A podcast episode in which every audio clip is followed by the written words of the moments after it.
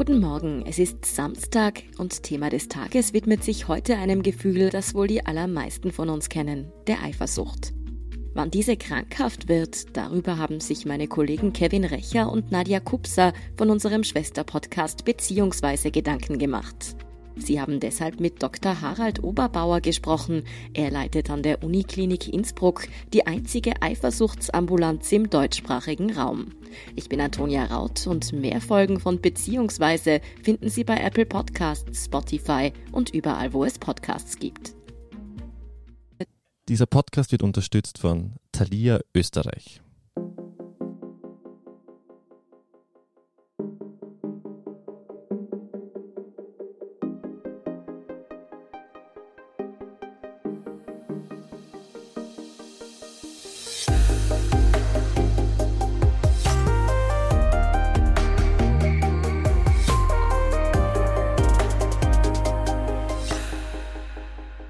Hallo zu Beziehungsweise, der Standard-Podcast mit ehrlichen Gesprächen über Liebe und Sex. Ich bin Nadja Kupser.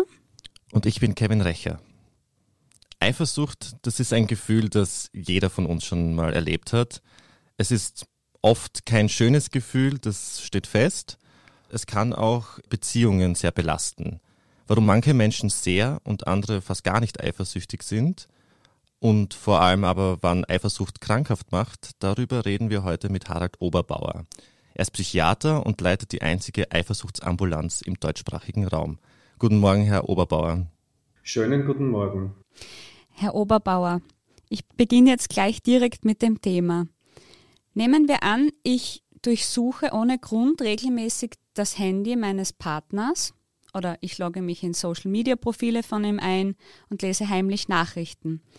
Wäre ich da schon ein typischer Fall für Ihre Eifersuchtssprechstunden? Das kommt, wie Sie richtig vermuten, schon sehr häufig vor, dass mir das entweder Angehörige oder Betroffene, in dem Fall dann Patienten, so wie ich sage, selbst auch sagen, dass sie dieser Versuchung nicht widerstehen können, E-Mail-Accounts oder sonstige Geschichten im Internet oder am Smartphone oder so zu kontrollieren und somit natürlich auch in die Privatsphäre des Partners eintreten. Ich meine, die wenigsten Paare sprechen darüber, wo hört meine Privatheit auf, wo beginnt sie, wo ist ein Wir, wo ist ein gemeinsames. Das ist dann eigentlich auch oft schon ein Ratschlag, den ich an Patienten oder an ein Paar zum Beispiel gebe, wenn das das Problem ist. Aber ja, ähm, Sie wären willkommen in meiner Sprechstunde, wenn Sie das Problem haben. Okay. Herr Oberbauer, was mich interessieren würde, kommen zu Ihnen mehr Frauen oder mehr Männer? Na, das ist eigentlich ausgewogen. Also wir haben im Laufe der letzten Jahre immer wieder mal so die ganzen demografischen Daten unserer Patienten angeschaut und es sind gleich viel Männer wie Frauen. Ich denke, wir werden wahrscheinlich im Laufe des Gesprächs noch über die Unterschiede bei den Geschlechtern sprechen, aber es ist kein signifikanter Unterschied bei den Hilfesuchenden. Und auch so jung und alt sieht man jetzt keinen Unterschied irgendwie bei den Patientinnen und Patienten? Auch nicht. Also ich sage immer so flapsig, ich habe eigentlich alles quer durch den Gemüsegarten vom 17-jährigen Mädchen bis zum 93-jährigen Großvater im Lauf der Jahre alles schon hier gehabt. Da würde es mich aber schon interessieren, vielleicht kommen wir gleich darauf zurück, was wären die großen Unterschiede, wenn es große Unterschiede gibt zwischen Mann und Frau? Na, so, so groß sind sie eigentlich dann auch wieder nicht. Also es ist so in der Ausgestaltung der Eifersucht. Also die Ursache ist ziemlich ähnlich bei den Geschlechtern, die Ausgestaltung ist anders. Pauschal kann man sagen, Männer neigen mehr dazu zur Auslagerung ihres Problems, deswegen vielleicht auch mehr aggressive Handlungen tendenziell bei Männern, während hingegen Frauen eher so zur Introversion neigen, das heißt, die Schuld an der Eifersucht oder die Schuld am vermeintlichen Fremdgehen des Partners an sich selbst suchen. Also so unter dem Motto, ich bin nicht begehrenswert genug, ich bin nicht sexy genug, nicht schön genug oder zu alt oder sonst irgendwas. Weil wir vorher über Jung und Alt gesprochen haben, kann man irgendwie die Eifersucht, kann man doch irgendwie irgendwas festmachen, ob es dort auch irgendwie Eifersucht sich anders zeigt? Na, eigentlich nicht. Das Quälende, dieses Nichtwissen, bin ich in meiner Partnerschaft sicher? Bin ich unik? Also das heißt, bin ich der oder die Einzige im Leben meines Partners? Das kann, wie gesagt, die 17-jährige Studentin genauso quälen wie den 93-jährigen Großvater. Und das klingt jetzt aber ja danach, dass es auch ein bisschen normal ist, also dass eben jeder mal eifersüchtig sein kann. Und man sagt ja auch, es ist gesund, ja, ein gewisses Ausmaß an Eifersucht. Genau, wie Sie richtig sagen, so ein bisschen das Salz in der Beziehungssuppe. Aber wann würden Sie sagen, ist dann dieser Punkt da, wo die Eifersucht nicht mehr gesund ist? Also ich möchte da ein bisschen ausholen bei der Antwort. Ich sehe so die Eifersucht als sozusagen ansteigendes Kontinuum. Bleiben wir so bei der normalen, bei das vielleicht sogar beziehungsfördernden Eifersucht und das kann dann krankhaft werden und die Spitze des Eisbergs ist dann der Eifersuchtswahn. Aber jetzt direkt zu Ihrer Frage, wann ist die Eifersucht krankhaft? Eigentlich kurz zusammengefasst immer dann, wenn meine Lebensqualität, also ich bin der Eifersüchtige, wenn meine Lebensqualität beeinträchtigt ist und oder die Lebensqualität des Partners, auf den sich die Eifersucht konzentriert. Ist eigentlich auch ganz gut nachvollziehbar. Ich bin der Eifersüchtige, ich bin vielleicht nicht mehr konzentriert in meiner Arbeit, ich kann mich nicht mehr auf andere Dinge konzentrieren, vielleicht nicht an anderen Dingen erfreuen. Und auf der anderen Seite, als Partner eines Eifersüchtigen, habe ich es natürlich schwer, weil mir ja sowieso nicht geglaubt wird. Es wird immer mein Tun, mein Handeln in Frage gestellt oder meine Glaubhaftigkeit in Frage gestellt. Und wenn es so ist, wenn diese Konstellation so ist, dann gehen wir oder gehe ich von krankhafter Eifersucht aus. Mhm. Das heißt, man kann sich als da auch durchaus arrangieren und so wie bei meiner Frage eingangs, ich durchstöbere eben eigentlich ohne Grund das Handy von meinem Partner und für den ist es aber okay, unter Anführungsstrichen. Also er duldet es, das kann dann durchaus auch funktionieren. Da sind halt äh, viele Paare verschieden. Den einen macht es nichts aus, wenn sie gemeinsame Passwörter haben und so quasi ich bin ein offenes Buch und andere wollen das halt nicht. Also gibt es ja auch das Sprichwort, durchs Reden kommen Leute zusammen. Das ist in der Beziehung ganz was Wichtiges. Mhm. Einfach offen auch darüber zu sprechen, meinen Sie? Ja, und durchaus auch, gerade wenn man so selbst das Gefühl hat, das plagt mich, dass man dann auch versucht, mit seiner Partnerin, mit seinem Partner so eine Art Commitment zu finden. Ne? Was ist für dich okay? Was ist für mich gut, um meine Unsicherheit zu befriedigen. Also das erlebe ich sehr oft, wenn ich Paare dann vielleicht schon längere Zeit kenne oder die beraten habe, die dann einfach auch so in den Dialog treten und damit kann so ein Eifersuchtsgespenst, sage ich mal, ganz gut in Schach gehalten werden. Wie kommt es eigentlich dazu, dass manche Menschen eifersüchtig oder krankhaft eifersüchtig sind und andere wieder gar nicht? Naja, schauen Sie, das ist halt, weiß nicht, wie viele Menschen es auf der Welt gibt und die sind halt alle verschieden.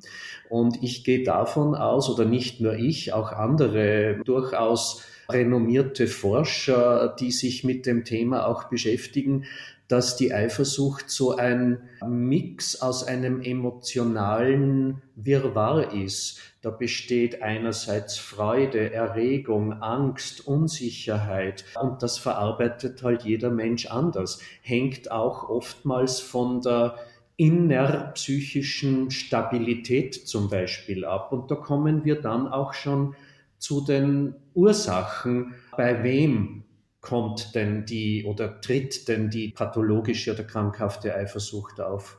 Okay, dann darf ich gleich nachfragen. Was wären dann eben auffällige Indizien, wenn jemand sehr eifersüchtig ist? Die Frage habe ich mir jetzt fast selbst gestellt. Ja, ich sehe eigentlich immer so eine Grundstörung, so quasi, wann kommt das Fass mehr oder weniger zum Überlaufen? Und das Fass würde ich durchaus als die normale, beziehungsfördernde und so weiter Eifersucht sehen. Und oftmals oder immer wieder kann man bei den Hilfesuchenden eine Grundstörung sehen. Ich zähle es jetzt einfach auf, die da wäre gemindertes Selbstwertgefühl, Erkrankungen aus dem affektiven Spektrum, sprich Depression, Angst, hat natürlich auch wieder mit Unsicherheit zu tun. Dann auch körperliche Gebrechen, so unter dem Motto, ich habe einen Holzfuß, andere Männer haben keinen Holzfuß, die sind natürlich viel attraktiver als ich. Oder ich stehe als Mann meinen Mann nicht mehr im wörtlichen Sinn, also zum Beispiel auch sexuelle Probleme, Potenzprobleme bei Männern oder auch hirnorganische Störungen. Da muss man wissen, dass Alois Alzheimer, der Beschreiber der Alzheimer-Demenz, bei seiner ersten Patientin, die er in der Folge dann als dement beschrieben hat oder halt eine Demenz entwickelt hat, dass diese Dame in den Beginnstadien einen Eifersuchtswahn zeigte. Und ähnlich ist es auch bei Leuten, die zum Beispiel, keine Ahnung, einen Hirntumor haben oder Zustand nach Schädelhirntrauma oder nach Gehirnhautentzündung oder auch bei körperlichen Erkrankungen. Und das weiß man auch, dass es eine Reihe von körperlichen Erkrankungen gibt, die psychiatrische Symptome erzeugen können. Und Alkohol zum Beispiel, auch ein ganz ein großes Thema, berichten auch immer sehr viele Leute so unter dem Motto, na, wenn mein Mann was trinkt, dann wird's noch schlimmer. Dann ist er noch aggressiver und noch eifersüchtiger, dann weiß ich gar nicht mehr, was ich tun soll. Und dann gibt's noch ein Phänomen, das hat schon Sigmund Freud auch postuliert, und zwar die Eifersucht des Mannes kann oftmals auch auf eine latente oder versteckte Homosexualität hindeuten. So unter dem Motto, ich als eifersüchtiger Mann, der sich die Homosexualität nicht erlaubt, weil vielleicht auch sozial nicht erwünscht oder was auch immer, lass in Gedanken meine Partnerin das machen, was ich eigentlich selbst gern tun würde, nämlich mit Männern herummachen. Mhm. Das heißt, in erster Linie, wenn Klienten und Klientinnen zu Ihnen in die Sprechstunde kommen, äh, versuchen Sie herauszufinden, ob eine dieser Grundstörungen vorliegt. Sehe ich das richtig? Also wissen Sie, Ähnlich wie ich Ihnen das jetzt erzählt habe, so verhalte ich mich auch so bei Erstkontakten mit Patienten. Denen sage ich, was ist eigentlich los, was ist eigentlich Eifersucht, wie kann das entstehen und wie schaut es jetzt, und eben Frage gerichtet an den Patienten, wie schaut es jetzt bei Ihnen aus? Und dann gehen wir die ganzen Ursachen durch. Wie schaut es mit der Depression aus? Sind Sie körperlich abgeklärt?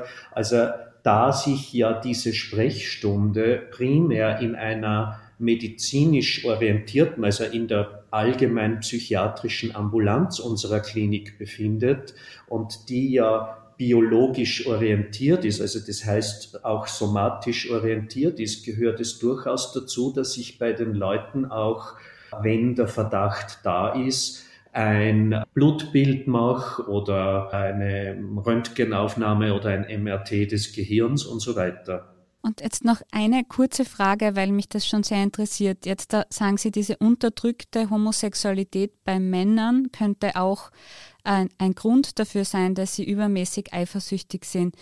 Jetzt darf ich Sie konkret fragen, wenn Sie Klienten vor Ihnen sitzen haben und Sie sagen Ihnen das, was sind denn da so Reaktionen darauf?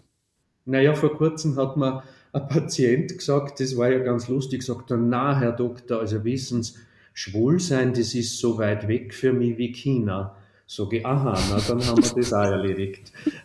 Ob es jetzt wahr ist oder nicht, who knows. Es sind manche durchaus etwas konsterniert, aber ich denke, so wie ich es ansatzweise jetzt erklärt habe und natürlich etwas ausführlicher erkläre ich das auch Patienten, was sein kann. Mhm. Und genauso wie halt dann ein Patient sagt, na, sie, Alkohol spielt bei mir keine Rolle, ich bin strikter Antialkoholiker, na gut, dann müssen wir über das Thema nicht weiterreden. Ne? Ich finde es ja wahnsinnig spannend, wie komplex das ganze Thema ist, weil ich habe immer gedacht, Eifersucht hat etwas hauptsächlich mit komplexen oder mit einem geringen Selbstgefühl zu tun und that's it, aber anscheinend ist es ja ganz anders. Hm, nicht ganz anders, aber es ist bunter.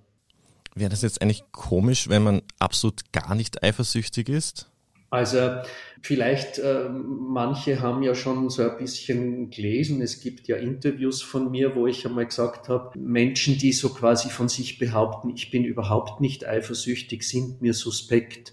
Und ich glaube, die sind nicht nur mir suspekt, weil es gibt ja auch so die Aussage, derjenige, der nicht eifersüchtig ist, kann nicht lieben.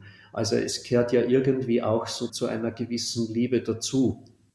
Das wäre eine Frage von mir gewesen. Eine Freundin hat mir das einmal unterstellt, sage ich jetzt einmal. Die meinte, wenn du gar nicht eifersüchtig bist, dann liebst du ihn nicht. Also hat sie damit tatsächlich recht. Dann liebe ich meinen Partner nicht. Wissen Sie, in diesen ganzen Geschichten, also so dieses absolute Ja oder Nein, das hört man ja in der Psychiatrie und in der Psychotherapie schon gar nicht, hört man ja nicht so oft. Es gibt ja immer so ein bisschen die Grauzonen, the way between und so weiter. Aber ich stelle mir jetzt vor, wenn ich eine Beziehung führe und ich vielleicht sogar weiß, ich werde betrogen und das ist mir ziemlich wurscht, also was hat dann die Beziehung für einen Wert? Mhm. Okay, also Sie. Das wäre so der Extremfall. Ja, genau, ne? das wäre der Extremfall. Aber wenn es jetzt keinen Anlass gibt und man versteht sich gut, dann. Ja, und der, ich meine, das sind dann auch Leute, die nie und nimmer zu uns kommen werden und die halt dann vielleicht auch so diese sogenannte offene Beziehung oder was auch immer, oder ist es eine erwachsene Beziehung, ist immer die Frage, was das heißt. Aber ich denke, das ist einfach so, da gibt es schon Charaktere oder Unterschiede in Charakteren oder in der Ausprägung vielleicht auch des Ichs oder des Selbstwerts und so weiter. Ne? Aber es gibt ja schon viele Menschen, die offene Beziehungen haben und es funktioniert ja. Spielt da irgendwie Eifersucht weniger eine Rolle oder sind die einfach damit, dealen sie einfach damit besser? Meine Gegenfrage funktioniert das immer wirklich?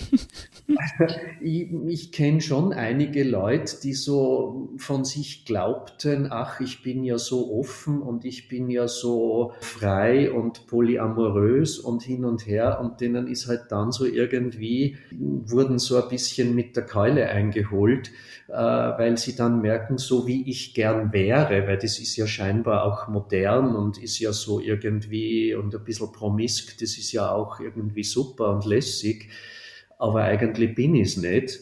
Also ich glaube nicht, dass das sehr viele Leute wirklich auf Dauer gut schaffen. Mhm. Ich glaube, das mit der Dauer ist, glaube ich, das Ding. Mhm. Ja, ich glaube, die Hippies waren da das beste Beispiel. Bei denen war ja Eifersucht regelrecht verboten in der offenen Liebe und das hat dann eigentlich aber nie funktioniert in den Kommunen. Ich denke, lang haben die Hippies ja nicht als solches überlebt und diese Kommunen. Ne? Vielleicht auch aus anderen Gründen, aber die sind irgendwann einmal draufgekommen, das mit, mit absolut freier Liebe und, und das ist alles irgendwo und das macht mir nichts aus. Also, hm. mhm. Gehen wir jetzt davon aus, dass wir mehrere Beziehungen schon gehabt hat und dass man vielleicht betrogen wurde oder dass man irgendwie in Situationen geraten ist, wo man eifersüchtig war. Kann man durch solche Erfahrungen Eifersucht erlernen? Ist das möglich? Ja, ja. Also das bemerke ich oder höre ich immer wieder bei Leuten, die entweder sagen, wissen Sie, das war in meiner ersten Beziehung und da bin ich also auch nachweislich und so weiter beschissen worden und das war ganz furchtbar und seitdem kann ich nicht mehr trauen. Das fällt mir halt einfach schwer. Also das sind fast so ein bisschen bei vielen Patienten, die zu mir kommen, auch so Standardaussagen. Genauso wie auch, das würde ich jetzt fast so benennen wie Wiederholungstäter, also so, ich bin in jeder Beziehung eifersüchtig, ich bringe das nicht weg. Ne? Also sowas gibt es.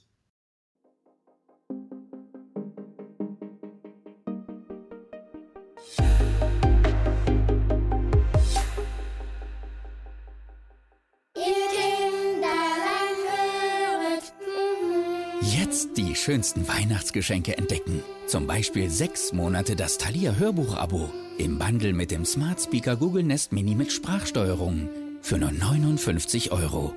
Jetzt bei Thalia. Thalia. Welt bleibt wach.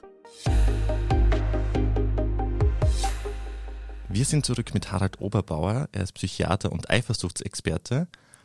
Und Herr Oberbauer, was ich gelesen habe, ist, dass es Menschen gibt, die sich durch Eifersucht sexuell erregen.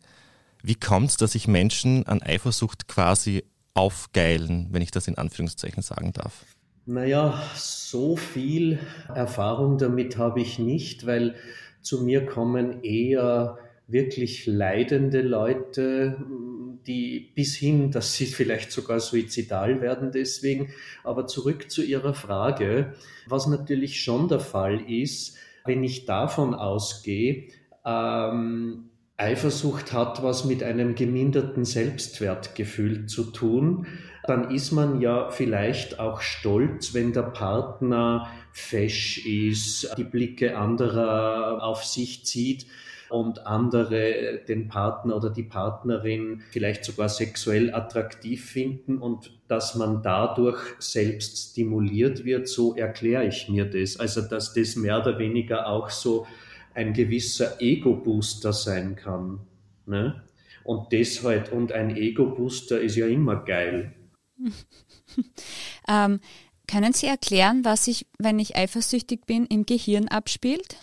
Naja, ich habe ja vorhin schon gesagt, Eifersucht ist so ein Mix von Emotionen. Also da spielt sich's ab, muss man sich vorstellen. Ne? Da ist Angst, da ist Unsicherheit, da ist Freude, da ist, wie wir jetzt gehört haben, Erregung.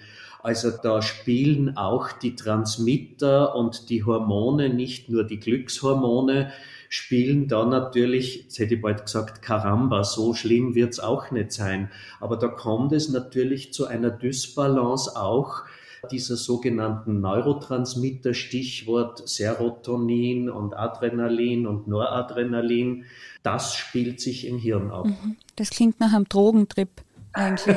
wenn man so will, ja. Mhm. Man ist quasi high, wenn man einen Eifersuchtsanfall hat. Durchaus, durchaus. Deswegen berichten ja manche, dass sie dann so quasi, wie sie sagen, im Eifersuchtsanfall sich dann nicht stoppen können beim Kontrollieren oder vielleicht auch beim Böswerden gegenüber der Partnerin, dass sie dann die Kontenance, die Fassung verlieren. Ne? Das heißt, dann kann Eifersucht zur ernsthaften Gefahr werden, oder? Ein Bad Trip, ja. Oder sogar ein Horrortrip, wenn man so in diesem Kontext bleibt, ja. Wie würde so also eine extreme Eifersucht ausschauen oder so ein Bad Trip? Naja, wie ich schon angedeutet habe, leider Gottes habe ich auch schon Patienten oder auch Angehörige, die in meiner Sprechstunde waren, verloren durch ein sogenanntes Eifersuchtsdrama.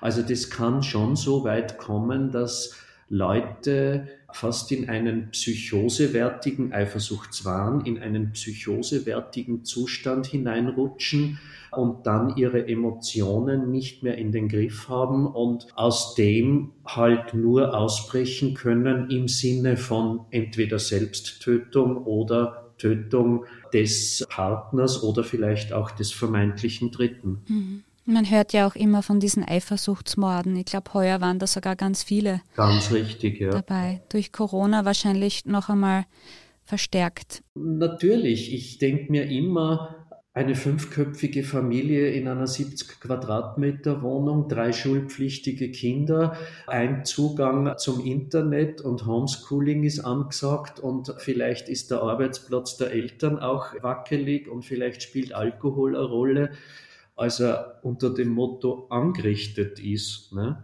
Mhm. Also da kann es schon zu Gewalt kommen und durchaus auch Eifersucht. Wobei, da höre ich auch wieder das andere. Also, wo mir vor kurzem eine Patientin, die ich schon länger kenne, gesagt hat, sie in dem Lockdown, da geht es mir wirklich gut, weil mein Partner ist daheim und ich habe die Kontrolle. also, weil ich gesagt habe, sie sind eine Corona-Winnerin. Ne? Ja, genau. Viele Affären sind einfach ausgestorben, glaube ich auch. Okay, ähm, kommen wir zu einem ganz anderen Thema. Und zwar, der Kevin hat es vorher schon angesprochen, Social Media. Hat Social Media die Eifersucht in unserer Gesellschaft verändert?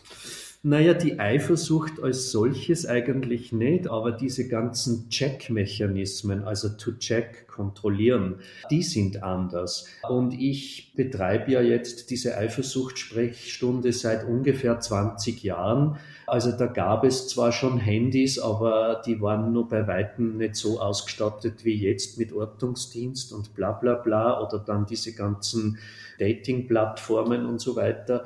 Da hat sich im Bereich des Checkings viel verändert. Ich sage immer, früher hieß es ja so quasi, das blonde Haar am dunkelblauen Jackett des Bankers ist verdächtig oder der Lippenstift am weißen Hemdkragen. Um das geht's nimmer. Die Leute kommen jetzt daher mit, was weiß ich, Passwortentschlüsselung und Ortungsdienst und also da hat sich insofern sehr viel verändert.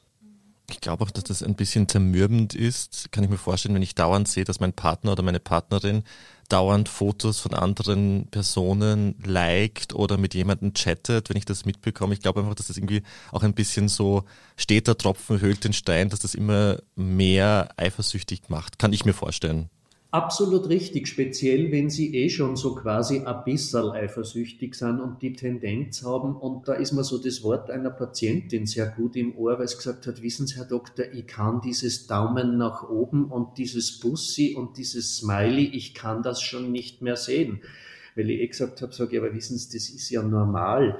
Vor kurzem hat mir sogar ein Kollege halt äh, irgend sowas geschickt, weil ich ihm halt irgendeine schöne Nachricht geschickt habe. Und wir haben keine Beziehung. Aber das ist so, wie soll ich denn sagen, irreführend und natürlich auch das befeuert die ganze Zeit. Ne? Und wenn es eh schon ein bisschen eifersüchtig sind und ständig das daherkriegen, na, na wusch. Etwas, was mir gerade einfällt, ist, hat Eifersucht was mit Stalking zu tun oder sind das zwei komplett verschiedene Themen? Naja, in gewisser Weise schon, ne?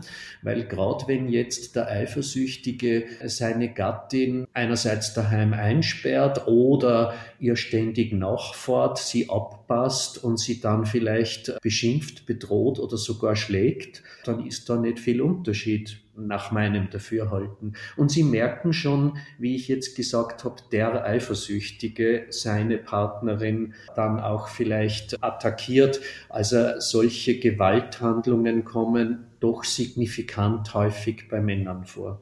Mhm. Okay, Sie haben bewusst nicht gegendert.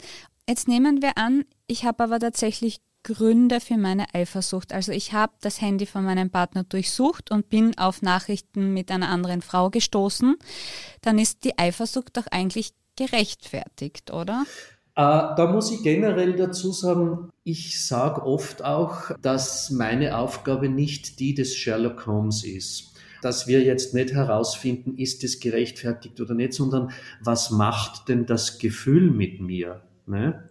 Manchen geht es ja durchaus besser, wenn sie dann wirklich auch erfahren, ja, okay, mein Gefühl hat mich nicht getäuscht, ich werde wirklich betrogen und dann kann ich dementsprechend vielleicht auch reagieren und handeln. Also mich mit dem Partner zusammensetzen, warum und wieso oder den Partner verlassen, weil ich das nicht aushalte, aber es geht ja um diese Ungewissheit, um dieses Zerrissensein. Ne? Das heißt, es gab durchaus Klientinnen und Klienten, die ihnen Beweismittel vorgelegt haben. Und äh, sie arbeiten dann aber nicht mit den Beweismitteln, sondern an dem Gefühl. Nicht sehr oft, aber da durchaus auch sehr kuriose Geschichten. Also ich habe einen, der litt wirklich an einem Eifersuchtswahn, der kam mit der Unterwäsche seiner Gattin zu mir mit der Bitte, dass ich halt ihm so quasi die Wege ebne, dass er die Unterwäsche in die Gerichtsmedizin bringen kann, weil er Spermaspuren eines anderen Mannes vermutet. Mhm. Oder dann auch Tonaufnahmen, weil ein Patient glaubte zu wissen, in der Tonlage seiner Frau herauszuhören, ob sie gerade mit einem anderen Mann geschlafen hat. Quasi, wenn sie eine piepsige Stimme hat, dann kam sie gerade von einem Schäferstündchen. Aha. Und das ist schon, also ich meine, Sie sehen, wie Sie auch da schmunzeln drüber, aber ja, es tut mir leid, ja. Es ist eigentlich nicht lustig, aber es hört sich lustig an. Klar, aber es ist eigentlich, es ist eigentlich tragisch, aber es weist mich dann schon eher darauf hin, halt, dass das könnte auch so in Richtung psychotischer Störung mhm. gehen. Mhm. Mhm. Genau, das wäre auch eine Frage von uns. Die wir unbedingt stellen wollten, gell, Kevin, ähm, da Sie eben 20 Jahre Erfahrung in der Eifersuchtssprechstunde haben. Wir würden total gerne wissen, was die seltsamsten Fälle waren, die ärgsten Fälle, aber wahrscheinlich waren das schon zwei davon. Das waren zwei davon und wissen Sie, arg. Ich mag jetzt nicht so quasi da so ein bisschen reißerische Sachen daherbringen, aber ganz arg und nämlich arg bedrückend war für mich das, dass ein älterer Herr, also der war über 70, kam zu mir und hat mir eben Tonbandaufzeichnungen davor gespielt von seiner Frau. Auch eine Streiterei war da zu hören und hat mir erzählt, wie seine Gattin die hoch über 70 war, also scheinbar mit dem ganzen Dorf da Entschuldigung herummacht, wo ich mir schon gedacht habe, also eher unwahrscheinlich, dass das eine über 70-jährige Frau tut. Und ich habe den Patienten in der Ambulanz nahegelegt, er soll sich umgehend stationär aufnehmen lassen, weil ich nicht wusste, was mit dem los ist. Und wie ich ja eh eingangs gesagt habe, das könnte eine hirnorganische Störung sein oder der könnte auch irgendeine körperliche Erkrankung haben. Na, Herr Doktor, das brauche ich nicht. Ich will nicht in die Station gehen. Ich will nicht auf die Psychiatrie. Und ich habe zu diesem Zeitpunkt kein Gefährdungsmoment erfassen können, obwohl ich es natürlich angesprochen habe. Und was war? Nicht einmal 24 Stunden später war er und seine Frau tot. Er hat seine Frau erschossen und er hat im Anschluss sich selbst erhängt. Also das mhm. war für mich arg.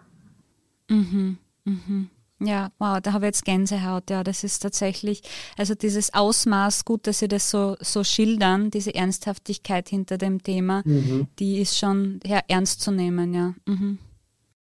Wenn ich jetzt mit einer sehr eifersüchtigen Person zusammen bin, würde es helfen, wenn ich dann sehr offen mit zum Beispiel meinem Handy umgehe oder was ich mache, also dass ich wirklich von mir aus alles preisgebe?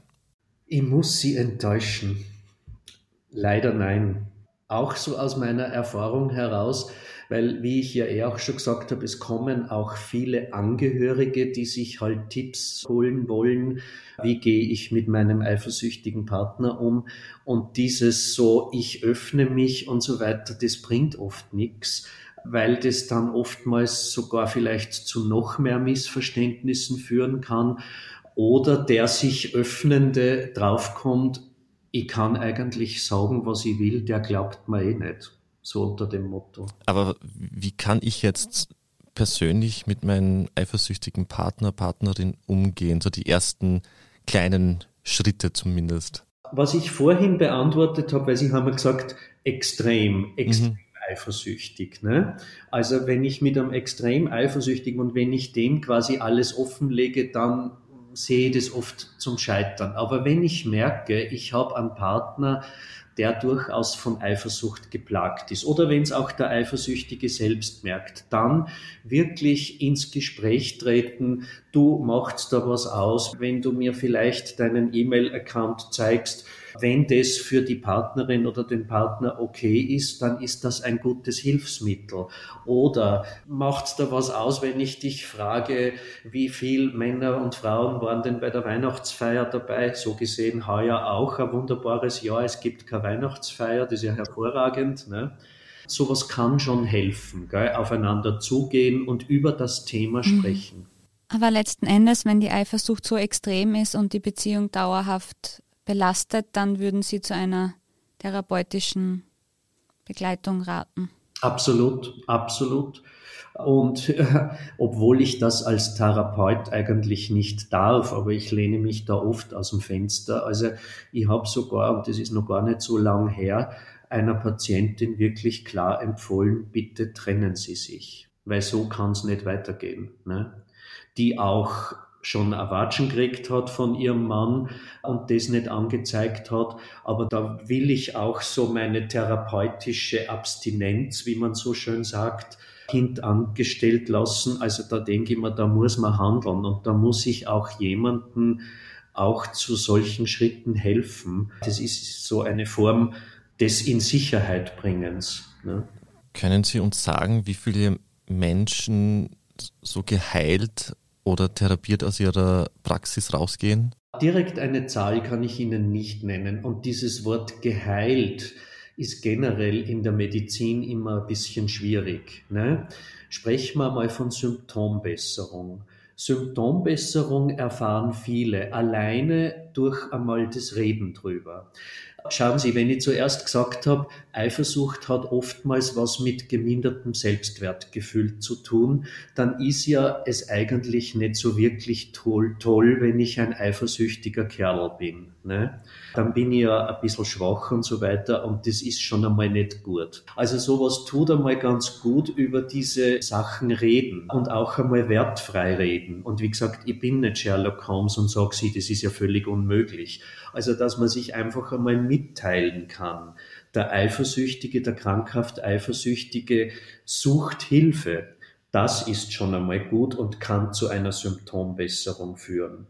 Wenn ich jetzt davon ausgehe, dass zum Beispiel ein veritables Alkoholproblem Ursache dieser krankhaften Eifersucht ist und ich jetzt in der Untersuchungssituation da in der Ambulanz draufkomme, halt, dass da liegt ein Alkoholproblem vor, das gilt es zu behandeln und der Patient dann wirklich sein Alkoholproblem angeht, habe ich auch schon öfters gehört, dass mir Patienten dann im Nachhinein oft sagen, Eifersucht, was ist es? Na? Also das gibt es schon. Aber Zahlen in dem Sinn kann ich Ihnen nicht nennen. Mhm. Ja, vielen Dank, Herr Oberbauer. Wir sind auch schon am Ende unseres Gesprächs angelangt. Zusammenfassend möchte ich das jetzt noch einmal wiederholen, nur damit ich es auch richtig verstanden habe. Ein bisschen eifersüchtig darf jeder sein. Das kann der Beziehung auch ganz gut tun. Und um Ihre Worte zu verwenden, das ist oft das Salz in der Beziehungssuppe. Und krankhaft ist es dann, wenn es extrem wird, nämlich dann, wenn es wirklich zu belasten beginnt, auch dauerhaft oder sogar, wie Sie gesagt haben, gefährlich werden kann. Mhm, genau. Ist das so richtig? Würden Sie das bestätigen? Absolut. Die grobe Zusammenfassung. Ja, es war irrsinnig spannend. Ich habe wieder sehr viel gelernt. Vielen Dank für das Gespräch. Ja, danke Ihnen. Vielen lieben Dank. Ja, und das war's auch heute wieder mit Beziehungsweise, der Standard-Podcast mit ehrlichen Gesprächen über Liebe und Sex. Wir freuen uns, wenn ihr auch die nächsten Folgen hört. Abonniert uns am besten bei Apple Podcasts oder Spotify. Und wenn euch unser Podcast gefällt, gebt uns gerne eine 5-Sterne-Bewertung. Bis zum nächsten Mal. Bussi und Baba.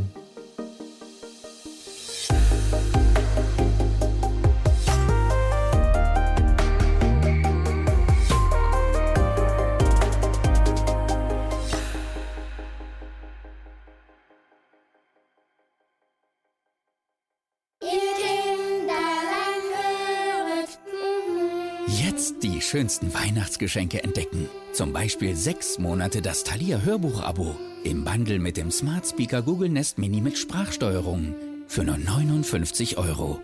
Jetzt bei Thalia. Thalia. Welt bleibt wach.